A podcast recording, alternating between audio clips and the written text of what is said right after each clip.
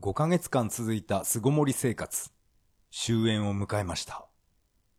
それでは始めましょう。第99回、それは涙で始まった。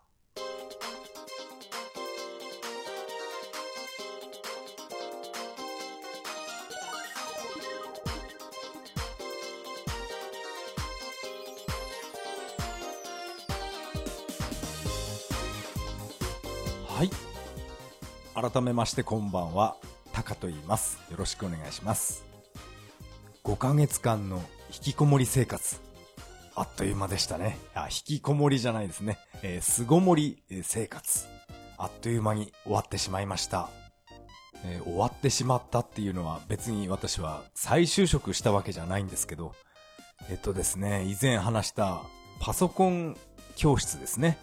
あれが、えー現在緊急事態宣言中なのに開催しますっていうね、お知らせが来たので、えー私は次週、来週から、えー行くことになりました。巣ごもり生活はもう、さよならです。さよならと言いますか、一時休止っていう、そんな感じですね。そして今回の本編はですね、えーこの巣ごもり生活5ヶ月間を振り返りたいと思います。それでは本編よろしくお願いします。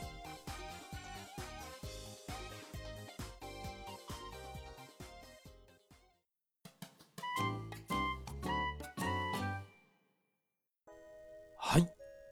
ここからが本編になります。今回はゲームの話ではなく、私が8月に会社を辞めてからこの5ヶ月間、巣ごもりの5ヶ月間を、えー軽く振り返りたいと思います。えー大して面白い話はしないんで、えーごめんなさい。ただの雑談になりそうですね、今回は。えっ、と、現在は、えー緊急事態宣言、えー出ています。私が住む栃木県ももちろん出ています。そういったわけで、えー1月、えー8日から始まる予定だった手話講座も中止になりまして、いやー、残念だなーって、えー思っていたんですが、そんな中、私が、えー以前面接を受けたパソコンスクールが、えー 訓練スタートしますっていうね、そういう、えー連絡が来ました。本当にこれ開催して大丈夫なのかなって、えー不安な部分があるんですけど、まあね、決まってしまったことは仕方がないんで、えー私は来週月曜日から参加することになっています。相変わらずテレビではね、メディアウイルスを撒き散らしてるみたいなんですけど、これね、宇都宮、人多いのに集まって大丈夫かなっていう、そういう不安も私はあります。まあ私は、まあ何度も言ってますけど、あれはただの、ただの風邪だって言ってるんで、まあ構わないんですけど、でも私はちゃんとマスクはしますよ。私がマスクをする理由っていうのは、あの、タバコ臭い人間がいるから、私は必ずマスクしてるだけであって、あんなね、コロナどうのこうのっていうのはね、それは特に気にしていません。タバコの匂いが嫌なだけです。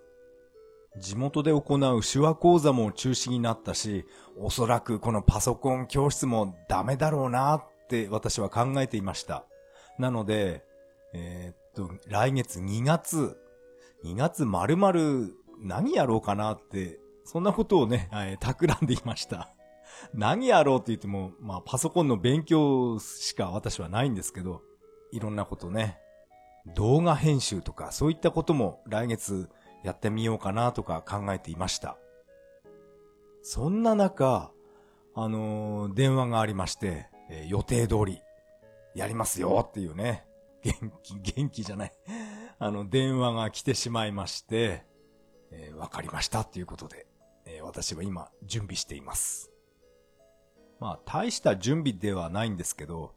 まあね、月金で、えー通うことになるので、私はあの予定通り、えオートミールをね、毎日持っていく予定なので、お弁当箱を買いに行ったり、あと、ボトルですね、水筒、あったかい何か、レモンティーとか飲みたいんで、そういった水筒も、買ってきたり、そういう準備をしていました。あとは何買ったかな？あ、そっか、あとテキストが必要なので、テキストの大きさはわからないんですけど、まあね、そのテキストが入るような、えー、ビジネスバッグみたいなものも一応買ってきました。大した値段じゃないんですけど、1000円ぐらいでね、ちょっと、なかなかかっこいいものが売ってたんで、これ、お弁当とか水筒を入れてさらに、これ、テキスト入るかなと思って、え、買ってみました。あとは、まあ以前、え、話したと思うんですけど、この電気回路ですね。これも無事到着したので、うん、これも、え、このバッグに入れて持ち運びたいと思います。私はこの電気回路っていうのは初めて使ったんですけど、あったかいですね。値段もお手頃だったので、うん、あと、これは連続時間で私は8時間ぐらいずっと熱くなっていたので、なんかいい買い物したなって思ってます。まあこの電気回路とはちょっと違うんですけど、まあ私が昔から使っているバイク用の電熱グローブですね。あの、充電して、あの、ボタンを入れると手袋が熱くなるっていう。あれを、え、温度を最高にしてバイク運転してまして、え、気づいたら手に火傷してましたね。それほど熱くなっていたんですけど、私はもう指先が冷たくて、感覚がほとんどバカになっていたんで、まさか、火傷をして水ぶくれになってるとは気づきませんでした。ですから温度調節、うん、これは大切ですね。電気回路も、火傷しないよう気をつけたいと思います。今は回路だけじゃなくて、電気マフラーとか、いろんなものをあの家電量販店に売ってるんですね。あのマフラーもちょっと考えましたね。バイク運転中に、うん、首首に巻いて運転するのもありかななんて、え思ってしまいました。どうしても私はバイク中心の生活をしているので、そういったね、防寒グッズ、ああいったものに目がいってしまいます。まあ、お弁当箱は買ったし、あとは、え自分で毎朝、オートミールを焼いて箱に詰めるだけですね。オートメオートミールを焼いたものと、あと、鶏のささみの肉でも突っ込んでおきますか。その二つだけで十分だと思います。この三食オートミールにしてから、どうも体重の減りが弱くなってしまったので、私は朝食だけはやっぱり以前に戻しました。以前私は朝食はゆで卵2個だけだったんですね。うん、やっぱりこっちの方が体が動きやすいですね。もう朝から晩までずっとタンパク質を取るようにしています。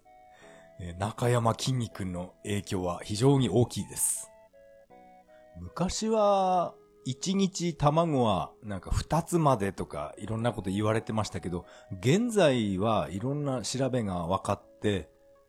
もう2個以上食べても全然問題ないらしいんですね。なんか12個ぐらい食べた方がいいみたいな、そういった研究結果も出ているので、やっぱり昔の人の考えを今の人に合わせちゃ、それはダメですよね。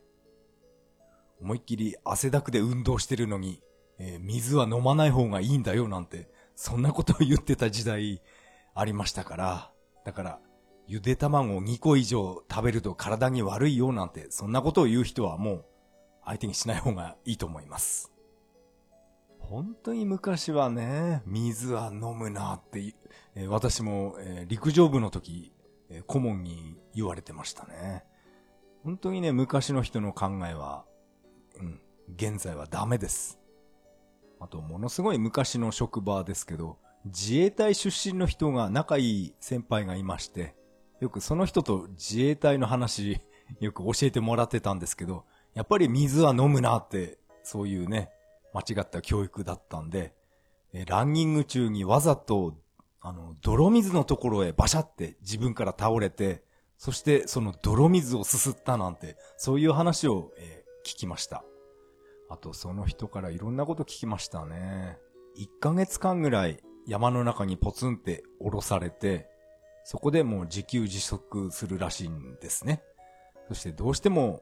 お腹空腹に耐えられないから、出発の時にブーツの中敷きのさらに下にスルメを隠して持って行って、それ隠れて食べてたなんて、そんな話も え、聞きました。自衛隊の訓練厳しそうですね。でも水を飲むなっていうのは、これは現在もやってるのかな？もしやってたとしたら、なんかね、それは違いと思います。まあまあ、その自衛隊の話は、えー、ともかく、かなり脱線してしまいましたね。えー、自衛隊の、えー、その人の話ではなくて、な、なんでしたっけ？あ、水分、あ、水分ですね。水分補給の話ですね。えー、私は、この水筒にレモンティーが、この家にあるんで、それを、その熱々のレモンティーを水筒に入れて毎日持っていきたいと思います。あと、プロテインを牛乳に溶かしたものも持っていきたいなって思ってるんですけど、えー、これはですね、水筒に入れてしまうと、やっぱ飲み終わった後、タンパク質なんで、やっぱ洗うのが大変なんですね。ですから、このプロテイン、どうしようかなって今、えー、悩んでいます。今何かと、えー、話題、話題というかお騒がせ中のマコナリ社長が言っていたんですけど、やっぱりマコナリ社長もプロテインは毎日飲んでるみたいで、この、やっぱコップとか洗うの嫌だっていう、そういう人なんですね。効率が悪いことは、え僕はしませんっていう、ああいう性格なので、えっ、と、あれは、イロハスを買ってきて、で、朝、一口二口、二口ぐらいを、えー、イロハスを飲んで、そのペットボトルの中にプロテインの粉末ですね。それを入れて、えー、思いっきりシェイクするそうです。そしてそのシェイクしたプロテインを一気に飲むっていうね。あとはそのペットボトルを洗うんじゃなくて、えー、丸めて捨てるだけですって言ってたんで、ああ、そのやり方いいなと思って、えー、自分も真似したいなって思ってます。まこなり社長、うん。どうなってしまうんでしょうか。私は、えー、個人的にですけど、まこなり社長を、えー、応援しています。頑張ってほしいですね。えー、来週からスタートするパソコン教室、え、一体どういう人たちが集まるのか非常に、え、気になっています。受講生も気になるんですけど、それを教えてくれる講師の人もどういう人かちょっと心配ですね。私はですね、なんていうかな、ものすごい上から目線の人間っていうのが非常に嫌なんですね。うん、そういう人が講師だったら嫌だなって考えてます。まあかなり昔の、えー、私が行っていた会社ですね。食品会社で。そうんと、どこの大学か忘れましたけど、そういったね、教授みたいな人を呼んで、講演会みたいなことをやったんですね。講演、講演会って、なんていうのか、勉強会かな。その時にですね、その教授はものすごい上から目線で、えー、君たちはこんなこともわからないのかねみたいな。そんな感じだったんですね。いや、ああいう人は私は、うわ、嫌だなって感じます。ですから、この、来週から始まるパソコン教室の教授、教授じゃないや、え講師も、そういう人じゃなければいいんですけどね。そういう上から目線とか、そうですね、あとは、スクールウォーズみたいな、お前らゼロかみたいな。そういう熱い人もちょっと疲れちゃいますね。ゼロの人間なのかって 涙流しながらね、語りかけて来られても、えー、私も困っちゃいます。来週から始まるこのパソコン教室ですけど、無職の人が集まるわけで、そんな中ね、もしかしたら、私が、自分が一番 パソコンいじれない人間だったら悲しいですね。もしかして他のみんなはもう全員エクセルとか、あの、パワーポイントとかバリバリ使える人だ、だったら、なんかね、自分だけ置いていかれそうで嫌ですね。なんかね、もしかしたら本当にそういうことになるんじゃないかなってちょっと思ってます。エクセルとかワードをもう一回、えー、復習したくて、このね、パソコン教室に申し込んだっていう、そういう人も中にはいる、いるんじゃないかなって思いました。まあ私も家でですね、自分のパソコンで YouTube を、YouTube で解説してる動画いっぱいあったので、なんか Excel で家計簿を作ってみましょうみたいな、そういう動画を見ながら、ちょっと自分でポチポチやっていました。なんかあんまり難しくもなさそうな気がします。あんまり難しいことは今のところやってないんですけど、家計簿ぐらいなら、あれ、できちゃうかなっていう、そんな感じです。まあ何度も言ってますけど、私は三、約30年間会社員、サラリーマンやってますけど、こういったね、ワード、エクセル、パワーポイント、これをいじるっていう、そういう、そういった、えー、職種は一度も経験がないんですね。パソコンを使う仕事は、えー、ほとんど経験がないんですが、なんていうかな、顕微鏡を除いて、この金を、えー、監視するとか、そういったね、経験はあります。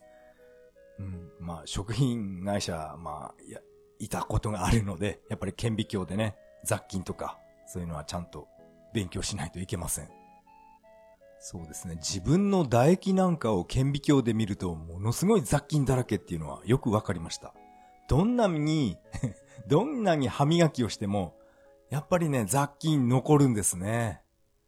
だからすごい汚いと思ってます。ですから、まあ何度も言ってますけど、スーパーで自分の指ベロベロ舐めてる人は、あれ、汚いですよ。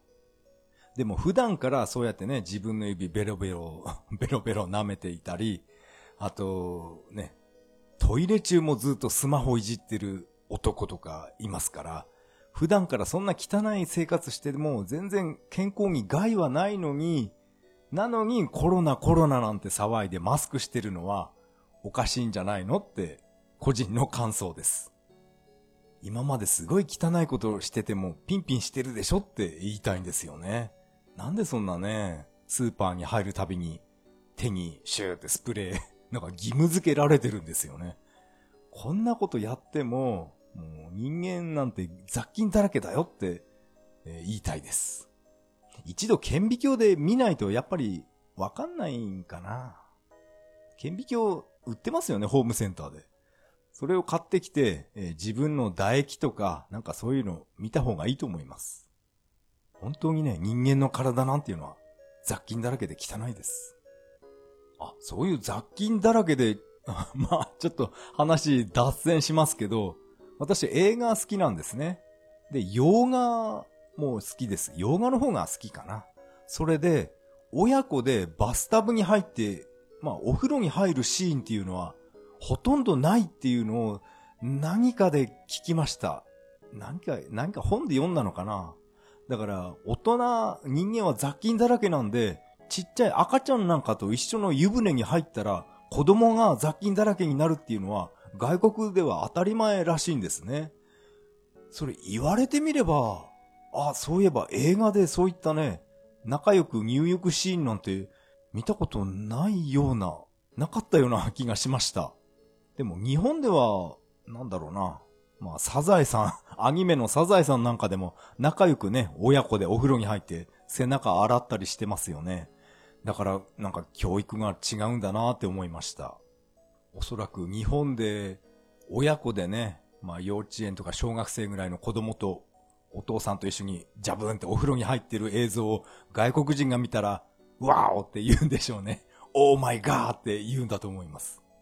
子供に雑菌を移すなっていうおそらくね、そういう感じだと思います。まあ文化の違いでしょうね。本当にね、あの、テレビの影響って大きいですよね。このテレビを使って毎日、えー、鬼滅、鬼滅って言ってれば、思いっきりヒットしてしまうし、まああれはテレビで騒がなくても鬼滅の刃は人気になったかな。まあなったかどうかはわからないですけど、テレビの影響はめちゃくちゃあると思います。あとはね、テレビで、なんか、朝バナナは体にいいなんてやると、もうスーパーからバナナ消えましたよね。みんなね、バナナ、バナナって、うん、本当にあれって洗脳だと思います。納豆ダイエットとかありましたよね。あれはフジテレビが 嘘情報流したんでしたっけ？納豆で痩せるとかね。スーパーから本当に納豆が消えました。私は納豆とか豆腐大好きで、スーパーに行くと必ず買うんですけど、もうテレビでああいうね、洗脳が始まってしまうと、もうダメですね。納豆買えませんでした。納豆の他にも色々ありましたよね。まあ去年、去年だったかな？トイレットペーパーも一気になくなりましたよね。トイレットペーパーなくなるっていう、そんなメディアが煽り出してね。なんでこう日本人ってすぐ洗脳されてしまうんでしょうか？あ、こういったテレビの影響で また、また余計な話しますけど、まあこれも私が以前いた食品会社の時の話なんですけど、タレントの井川遥っていましたよね。タレントアイドルでしたっけ？女優でしたか？あの人が、なんか、健康のために毎日これを飲んでますって、まあ私が勤めていた会社の商品をテレビで言うので、えいっぱい作っておいてくださいっていう、そういう連絡がテレビ局から来ました。あの、花丸マーケットに出た時の話なんですけど、井川遥さんが、あの、お宅の商品、えーえー、テレビで紹介したいっていう話なのでっていうね、こういう連絡がちゃんと来るんですね。で、その花丸マーケットが放送したその日からもう、そのね、ちょっと飲み物、名前言えないですけど、それが一気に売れたっていうことがありました。だからテレビを使うと本当に売れないものでもあっという間に売れてしまうんですね。やっぱ怖いですね、テレビって。まあそういう自分もね、昔はテレビ大好きで見ていたので、まあ前も言いましたけど、マイナスイオン発生器とか、えー、私ホームセンターで買ってきましたから、それ部屋の中でスイッチ入れて、ああなんかね、気分が良くなったとか思ってましたからね。テレビの情報を完全に鵜呑みにしてました。でもそんなのはね、現在は、マイナスイオンなんていうのは、あの人体に何の影響も、プラスもマイナスも何もないよっていうね、そういう研究結果が、どっかの国で発表をしたんですよね。発表した途端、もう、ピタってなくなりましたよね。なかったかのようにテレビでやらなくなるっていうね。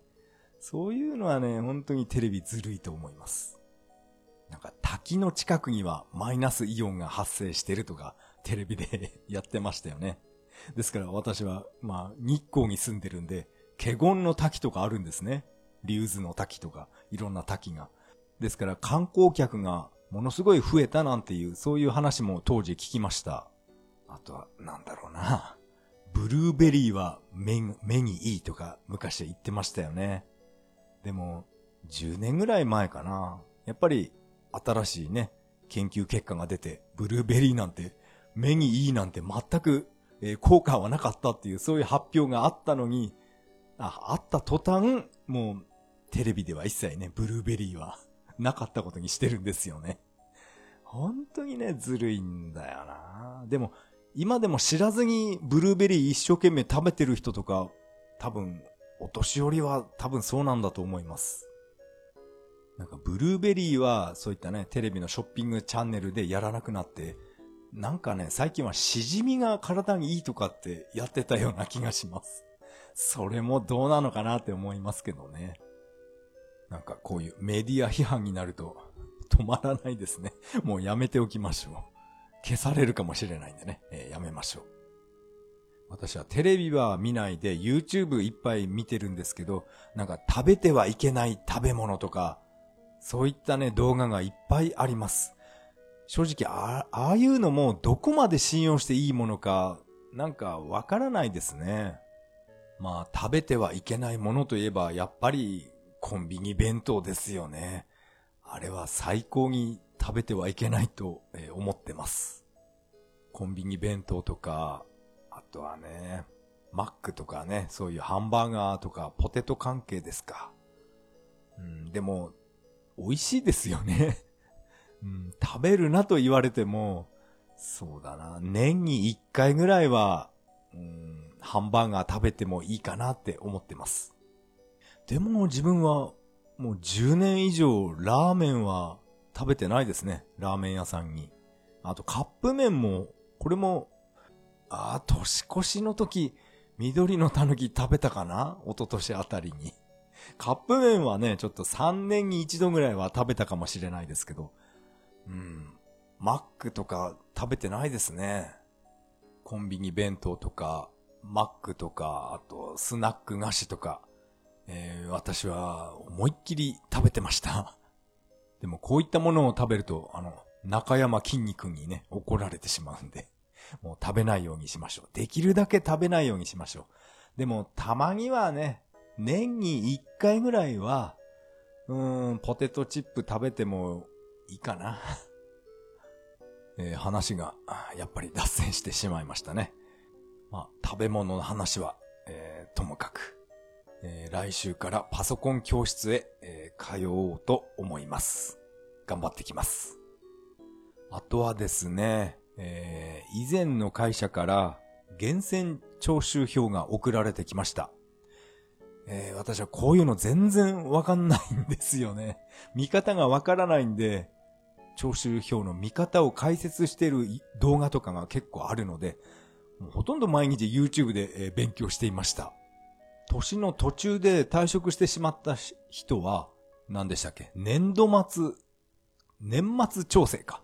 年末調整がされていないので、これは、必ず自分でやりましょうっていう、そういう動画をえー、私はいっぱい見まして、うん、難しかったです。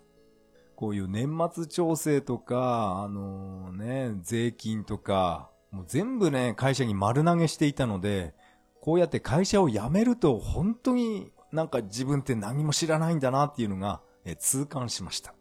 ですから私は、この源泉徴収票、ほとんどあんまり数字が入ってないんですね。調整されていないんで。ですからこれを自分で年末調整をして、そして来月ですか、確定申告も自分で、えー、やるつもりです。それで私はもう来週からパソコンスクール月金で通うことになるので、平日はもう休めないんですね。ですから、このネットを使って確定申告をやろうって思ってます。e-tax っていうのかなこれは。そのやり方を今一生懸命 YouTube でえ学習しているつもりです。それでパソコンを使って、あの自分の家でダウンロードしてプリントアウトして封書で送るんじゃなくて、せっかくマイナンバーカードあるんだから、あのカードリーダーでサクッと終わしてやろうって、え、考えてまして、えー、Amazon で IC カードリーダーを今、え、注文しました。まだ届いていないんですけど、それを使ってこの e-tax っていうのを、えー、デビューしたいと思います。会社を辞めてから本当にね、あの、覚えることがたくさんあって、なんか頭がついていいかないところも 正直あるんですけど、一生懸命ね、なんとか、えー、勉強してます。自分で年末調整をして、あと、自分一人で、え、確定申告、えー、やろうって、えー、意気込んでます。もしこの確定申告の時に、この自分が間違った数字を打ち込んでしまった場合、なんだろうな、詐欺罪かなんかで捕まったりしないんですかね。それ心配なんですよね。この自分の計算方法が、もしかしたら間違っていたら、あの、多めに税金が戻ってきて、なんかね、横領罪っていうか なんていうか、詐欺罪で捕まったら嫌だなって、ちょっと心配してます。まあ、この国税庁の画面に数字を打ち込ん、打ち込めば勝手に計算してくれるんですけど、その打ち込む数字がもしも間違っていたら、全然違う結果になるんですね。まあ今のところ、この自分の計算だと、かなりの額の税金が戻ってくるみたいです。でも毎年会社にやってもらった時は、え、年末この額戻ってきたかなってちょっと不安なんですけど、うん、この入力する数字が間違ってなければいいんですけどね。その辺を、え、まだまだ勉強しています。この Amazon で注文した IC カードリーダー、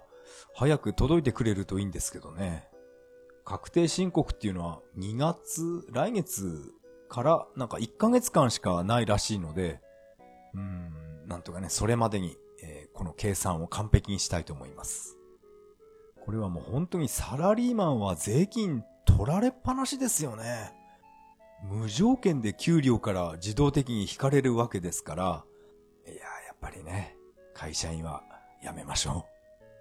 会社にしがみつくんじゃなくて、もう自分から食べ物を探しに行こうぜみたいなね。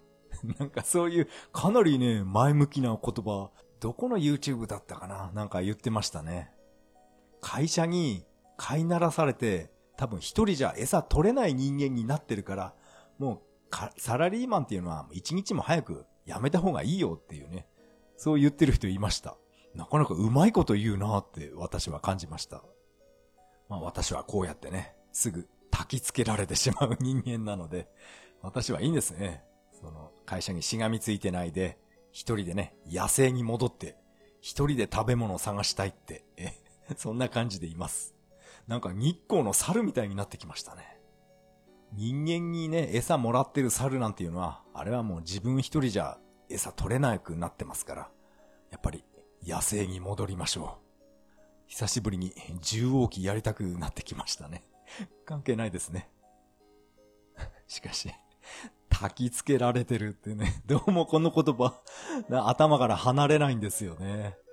そう、頭悪い奴は、そうやってね、焚き付けられて本当に会社辞めちゃうんだよって、そういうことを言う人も、いました。まあいろんな考えがありますから、まあそれもいいと思います。まあ今現在はネット上で、まこなり社長がですね、なんかいろいろ炎上して大変なことになってますけど、個人的には頑張ってほしいですね。まあ以前話しましたよね。17万円のあの、コース、コースっていうかプログラムですか。朝7時に起きて、オンラインでね、なんか対話したり、そういったあんなのはインチキだとかね、情報商材だって今すごい、すごいことになってます。まこなり社長もなんかね、2名訴えますってはっきり言ってますから、まあ裁判沙汰になるんでしょうね、これから。ただそういったサービスを17万円出してやりたいっていう、そういうお客さんもいるんだから、別にいいと思うんですけどね、そんなインチキだとか言わなくても。あまりにも誹謗中傷がひどいなって思いました。私は YouTube を見ているともうガンガン広告が入ってきます。プログラマーになりましょうとか、デザイナーになりましょうとか、コンテンツ販売を始めましょうとかね、いろんな広告が入ってきます。その中でどれを信用してどれにお金を払うかっていうのは、それはね、個人の自由だと思うんで、そんな非難することは間違ってると思いますけどね。なんかネズミ子みたいにいろんなね、洗剤とかを他の人に買わせてどうのこうのっていうね、ああいうのはもう論外ですけど、ああいったね、まこなり社長のサービスとか、別にね、私はいいと思ってますけどね。あただ、まこなり社長のその動画のコメント欄に、えー、喫煙者は一切採用しないっていうのが、これがなんか気に入らないっていう人が かなりいましたね。いや、本当にね、タバコ、臭いんで、私も、それ無理です、タバコ臭い人は。喫煙者は一切採用しませんっていう、その一言がもう本当に気に入らなかったんでしょうね。でもタバコはね、自分だけがね、口だけじゃなく全身臭いのは構わないですけど、本当に近づかないでほしいんですよね。匂いが移るんで、吐き気を催してどうしようもないんで、本当にね、タバコは嫌です。コロナなんかよりもタバコをどうにかしてほしいんですね。もうタバコ作るのやめてくんないですかね。そうすれば誰もね、吸う人いないでしょう。車の運転中でもね、窓からタバコの灰ポンポンずーっと捨ててるやつとか、吸い殻とか捨てるのいますからね。喫煙者っていう、ただこれだけで、まあ私はちょっと一線引いてしまうところがあります。まあこれはいいんですね。個人の自由ですよね。嫌いなものは嫌いなので、えー、無理です。まあ以前の職場のお菓子おじさんがですね、もうタバコ臭いんですね。タバコ、休憩時間タバコ吸い終わると、私のところに来てお菓子持ってくるんですね。おいこれ食べろよって買ってきたぞって。あのおじさん。まあお菓子くれるのは嬉しいんですけど、いや、臭いんですよ、全身。半端じゃないんで、タバコ吸い終わった後すぐこの私のとこ 歩いてくるんで、勘弁して欲しかったんですよね。えー、必ずこのお菓子おじさんの話題が出てきますね。元気で、元気でしょうか。ああ、でもそう考えると、以前辞めた会社よりも、その、それよりも前に辞めた食品会社は比較的綺麗な会社でしたね。やっぱり食品ですから、綺麗じゃないとダメですよね。あの作業服は何だろうな。ちょっと前話題になったパナウェーブみたいな感じで、真っ白い、全身ね、真っ白いつなぎみたいなのを着て、目の部分しか開いてないんですね。うん、あれを着て、やっぱ手術室みたいな完全にね、空気が入らない部屋で、そこで品物を詰めたり、そういう仕事も経験があります。パナウェーブっていうか、なんだろうな。ドモホルンリンクルの CM にあの格好の人出てきますよね。目の部分しか開いてないあの作業服。あのつなぎ、なんか名前あったような気がしたんですけど、もうね、20年ぐらい前の話なんで、えー、忘れてしまいました。うん、あそこの食品会社は綺麗でしたね。タバコ臭い男とか、化粧臭い女性とかは、そういうのはね、あの放送室には入れないように、していたのを、覚えてます。たまにものすごいコロンとかつけてくる人がいるんで、匂いがすごいんですね。そういった匂いが、この食べ物に移ってしまって、それがね、お客さんの口に入ったらとんでもないことなので、うん、食品会社はかなり厳しかったですね。タバコはね、本当に何のメリットもないんで、うん、タバコはやめた方がいいと思います。今回の巣ごもり生活終了のお知らせは以上になります。ありがとうございました。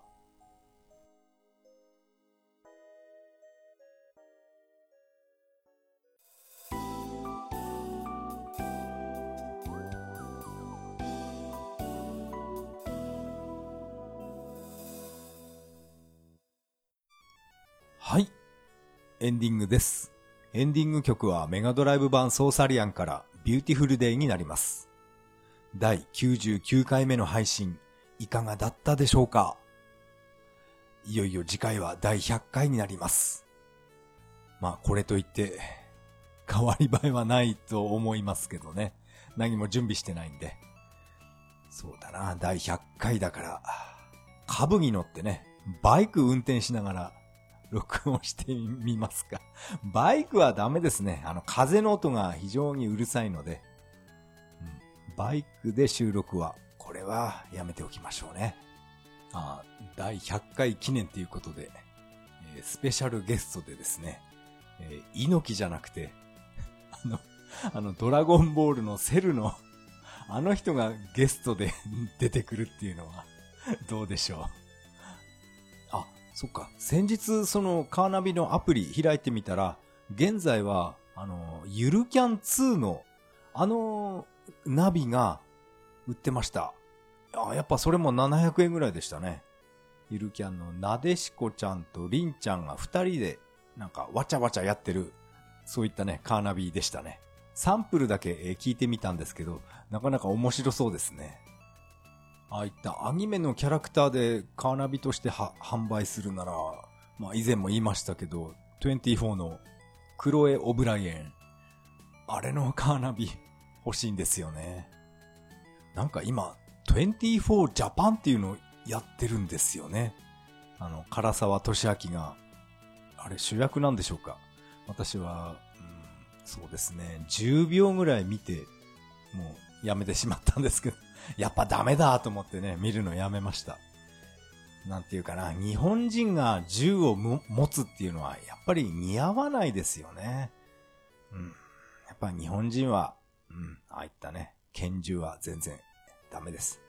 日本人らしく、10手とか持った方がいいんじゃないですかね。まあ、それはダメでしょう。えー、ここでメッセージを紹介したいと思います。ツイッターのハッシュタグからいただきました。ネオさん、ありがとうございます。個人サーバーワードプレスで自ら配信することも可能なんじゃないですかね。えー、詳しい方教えてください。といただきました。ネオさん、ありがとうございます。えー、と、これはですね、このポッドキャストのこのアプリは100話しか保存できないんですね。えー、ですから古いものはどんどん消されていくと思います。消されるっていうか表示されなくなるのかな。iPod のアプリではそんな感じなんですけど、シーサーブログへ行けば第1話とか古いものは消えずに残っています。そういう話をした時の、えー、メッセージになりますね。このメッセージを読んで、えー、自分でもまあいろいろ調べてみたんですけど、なんかそんなに難しくはなさそうですね。ワードプレスでそういった音声を入れることができる、そういったアプリじゃなくて、プラグインかな。それを使えばなんか案外簡単にいけそうな気がしました。うん、ですから、もしかしたら、シーサーブログ、あシーサーブログも音声貼り付けて、自分の個人サーバーにもやってみようかな。どうしようかなって今、えー、考えています。個人サーバーでやるならば、こういったね、1話は25メガ超えちゃダメとか、そういう制限はおそらく、ないと思うんですよね。自分のサーバーでワードプレスを使ってちょっとだけいじって遊んでますけど、音声ファイルを埋め込んだり、そういったことはまだやったことがないんで、うん、なんか挑戦してみたいなって思ってます。う、いろんなことを挑戦していきましょう。えー、ネオさんメッセージありがとうございました。メッセージは以上になります。このポッドキャストでは皆さんからのメッセージをお待ちしています。シーサーブログの投稿フォームまたはツイッターからハッシュタグ、それは涙でとつぶやいていただけると大変励みになります。えー、最後は、最後はじゃないです。最後も、えー、雑談したいと思います。まあ本編でも言いましたけど、まあ会社を辞めてからこういったね、年末調整とか確定申告のやり方なんかを、うん、一生懸命覚えようと、覚えようと、えー、しています。やっぱりサラリーマンっていうのはね、引かれ放題税金取られてるなって改めて思いました。会社員だった頃は何にも、何にも考えてなかったですね。ボケーっとしてました。こういうね、難しい計算は会社のね、事務職に、事務の人にお任せして、全部やってもらって、自分は給料明細をもらうだけっていう、そういう、形になっていましたから、いざ自分でやってみろって言われて、もうこれ年末調整のやり方とか数字の出し方がもう私はさっぱりわかりません。もうてんてこまいになっています、現在。でも、そんな感じですけど、まあ、誰かがね、助けてくれるわけじゃないんで、自分で YouTube の動画をいっぱい見て、なんとかやっています。この確定申告の準備とかして、いろんなものを引っ張り出してきて計算とか、えしていまして、この家のですね、火災保険とか、地震保険とか、そういったもの、なんか無駄遣いしてるんじゃないかなって、そういったね、ものも計算するようになりました。会社行ってた頃はね、こんな、こんなっていうかね、火災保険とか生命保険とか、あんまり気にしてなかったんですけど、こうやっていざ会社を辞めて何もかも自分一人で、えー、やることになったら、うん、やっぱり、うん、計算したくなりますね。無駄、無駄遣いしちゃダメだなっていう、そういう気持ちになりました。無駄な出費はもう1円でも少なくしようっていうね。そういう、なんていうかな。マネーの虎みたいになってきましたね。あ、マネ、マネーの虎も YouTube にいっぱい、えー、落ちてるんですね。昔の古いものが。懐かしくてなんか見入ってしまいました。その中でですね、えー、私の知り合いもちょっとマネーの虎に出ていまして、もう虎たちにボコボコに言われてる、その回も、えー、YouTube におそらくまあ誰かがアップしてるんでしょうね。